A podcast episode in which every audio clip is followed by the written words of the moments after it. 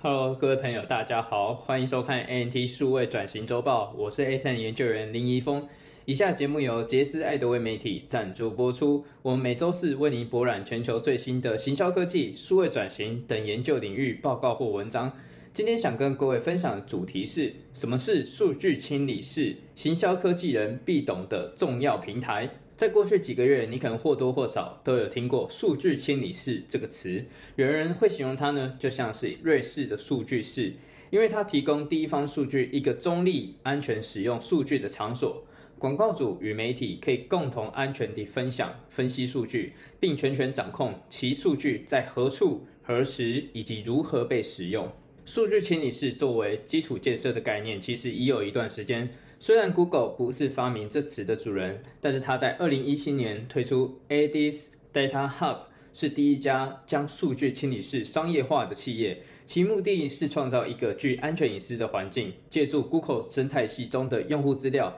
来丰富广告主的第一方数据，在 Google 的活广告活动中加以利用。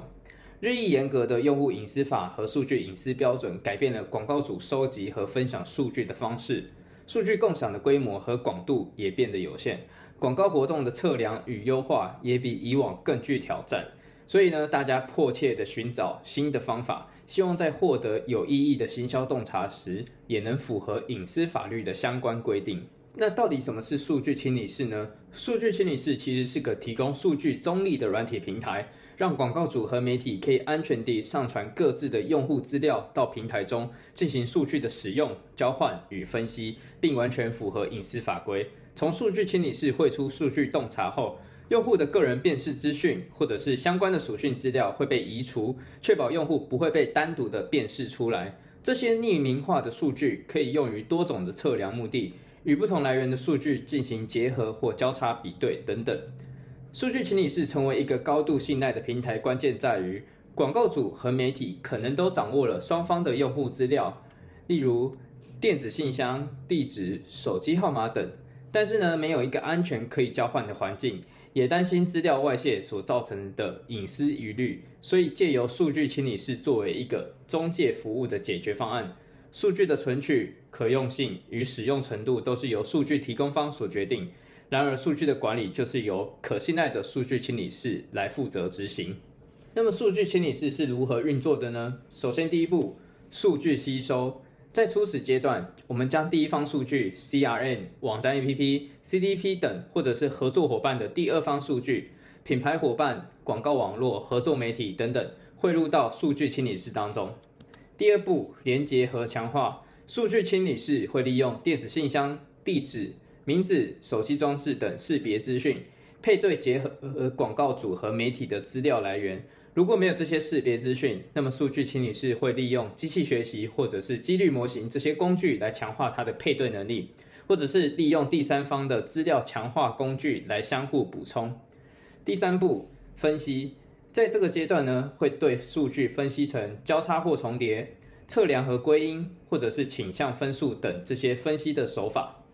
最后一步，行销应用，在最后的阶段，我们产出的汇集数据结果，可以让行销人有创建更多相关受众、优化顾客体验、A/B 测试、执行跨平台的规划和归因。我们举个例子来说，现在有个广告主正在进行新品的广告宣传活动，他将其会员资料汇入到 Amazon Marketing Cloud 这个数据清理室当中，想要得知有哪些会员是在广告活动中已经触及到的，在与 Amazon 的会员资料进行比对判断后，广告主呢就可以排除掉那些已经触及到的会员，输出那些还没有触及到的会员清单，作为后续广告投放的受众。而且广告主只能看到汇入资料与 Amazon 有交集的资料，并没有办法看到与 Amazon 没有交集的其他用户资料。为什么行销人会需要数据清理室呢？这里有好几个原因。首先，原因一，数据隐私的监管，受到隐私权法规与围墙花园，就是封闭系统的隐私权启动，广告主和媒体想要收集、储存、分析或者是分享数据变得越来越难。原因二。第三方 cookies 退场后，第一方数据变得极为重要。我们从法律或者商业的角度来看，我们直接把第一方数据交给外部使用者是非常危险的，各方之间缺少信商业的信赖，因此需要一个中立的角色来进行数据清理与交换的功能。原因三，低效率的数据合成过程，其中我们将各相来源的数据进行关联分析，这个需要工程师非常繁重的工作，而且这是一个花时间又花成本的工具，不如直接让数据清理师来代劳工作。这就是为什么我们现在新一代的行销科技人需要数据清理师的原因。那么本期就是数据清理师的基本介绍啦。那么我们在下一期会介绍数据清理师的厂商有哪一些，他们不同的种类在哪里，还有他们的优缺点，你们该如何选择等等。